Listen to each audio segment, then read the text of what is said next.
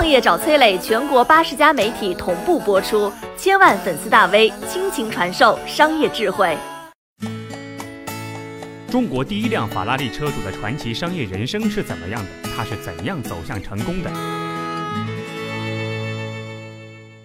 有钱买豪车不稀奇，但是这个人买豪车登上美国杂志，照片挂上法国机场，震惊全球。退休摆酒席不稀奇，但是这个人随便就邀请到了四百多位富豪明星，堪比春晚。这个人是谁呢？一九九二年，法拉利来中国举办展览卖车。来之前啊，法拉利的高管就商量：哎呀，这是咱们第一次来中国卖车，必须把面子做足了。于是呢，他们就带来了品牌的镇店之宝，当时最先进的豪华跑车法拉利三四八。到了北京，这帮人被眼前的场景惊呆了。满街跑的都是二八自行车，四个轮子的汽车有一些，但是太少了，而且都是些大众夏利、奥拓和面包车，中高端车型几乎没有，更看不到任何跑车的踪影。这个法拉利销售团队心凉了一半，看来中国人太穷了，根本买不起跑车，运过来的三四八，要么直接打包运回意大利吧。就在展会的最后一天，一位神秘买家出现了。在现场，他用一口标准的北京话斩钉截铁地说：“这辆车我买了。”这个人就是李小华。李小华花了当时北京十套公寓的价钱，买下了中国第一辆法拉利跑车。好马配好鞍，豪车配好牌。李小华给这辆车配了一张回头率百分之一百的车牌，黑底的京 A 零零零零一。李小华作为中国人买下法拉利豪车的消息，让整个西方世界震惊了。九十年代初啊，在西方人眼里，中国人买法拉利跟登月一样震撼。李小华和法拉利的巨幅照片被挂在了巴黎机场。当时，美国新闻周刊杂志就评论说，中国人已经崛起。李小华酷爱豪车，家里的豪车不计其数。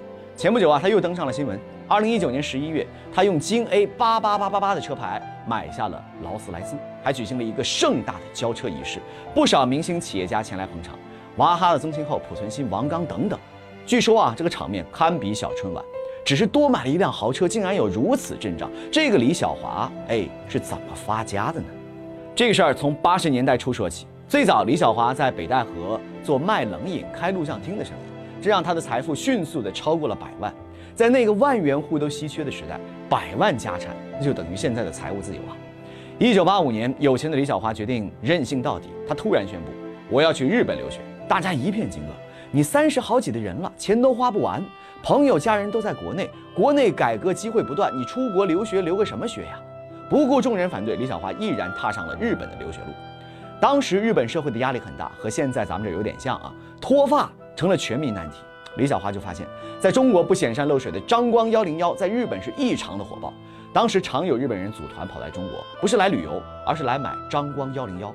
北京街头甚至流行了这么一句话，叫“登长城吃烤鸭治秃子”，说的就是来买生发剂的日本人。对于商机异常敏锐的李小华，一拍大腿，誓言要拿下张光幺零幺的代理权。但是呢，在北京总部，张光用各种理由拒绝了李小华的请求。李小华没有放弃，他决定再赌一把。他觉得一定要接触到张光幺零幺的创始人赵张光本人，他就多方打听，发现啊。张光幺零幺北京厂的职工上下班，哎，交通不太方便，他就以个人名义买了一台大客车和一辆小轿车送给对方，想借着这个方法向张光本人示好。功夫不负有心人，这件事儿让赵张光看到了李小华的诚意，决定把日本的代理权交给李小华。拿下代理权的李小华，马上用直销的模式组织了在日本的中国留学生，用和现在微商高度相似的营销方法。引发了新一轮的抢购风潮，一支成本五美元的张光幺零幺，价格最高的时候能够卖到一百美元，这哪里是卖生发剂啊？这简直就是一只生金蛋的鸡嘛！不到一年时间，李小华在日本挣到了三四千万美元，资产暴增一百多倍。后来美国财富杂志就说，毫无疑问，李小华就是中国最早的亿万富翁。但是产品的爆火一定会引来众多的模仿者。李小华一盘算。假货一多，这品牌一定会受到影响，见好就收。于是呢，他把手里全部的张光幺零幺存货低价抛售，返回了国内。当时他身边的人又看不懂了，哎，你说这哥们儿真是没长性啊，啥都干不久，在日本踩了风口，也不好好珍惜啊。就在大家遗憾的时候呢，张光幺零幺在日本的销量开始下滑，一蹶不振。大家不得不感叹啊，从卖冰水到开录像厅，再到卖生发水。李小华精准掌握了入场和离场时机，这些案例那堪称都是经典。身价早已过亿的李小华回国之后，在快速发展的大时代之下，如鱼得水。房地产、金融、机械贸易，这位任性的大佬有了雄厚的经济基础，自己的商业版图也是快速扩张。后来，李小华到底有多少财富，说不清。胡润百富榜一九九九年排名第四。后来呢，他找到了胡润，说：“我已经是商场的老前辈了，把更多的机会留给新人吧。”最后，胡润就答应，富豪榜不再统计李小华的财富。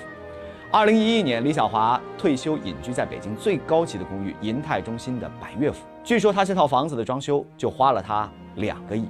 六十四根从意大利运回来的石柱，上面用了二十四公斤的黄金做装饰。李小华金碧辉煌的家和他收集了各种世界豪车的车库，说明了他的财富。后来有媒体去采访他，问李小华先生：“你觉得自己为什么成功？”李小华笑了笑说：“第一，要有好的人际交往；第二，要走正道；第三，要善于捕捉变化中的机遇。来，我给你翻译总结一下，就是跟对的人，走对的路，做对的事儿。”你好，我是松南，是崔磊的合伙人。包括抖音、快手、百度、阿里、腾讯等等这些互联网公司，都曾经邀请过我们去分享创业方面的课程。我们把主讲的内容整理成了一套音频的课程，里面包含了如何创业、如何做副业、优质项目的剖析等等，相信对你会有所帮助。下拉手机屏幕，在节目简介里添加我的个人微信，这套课程今天免费送给你，快去领取吧。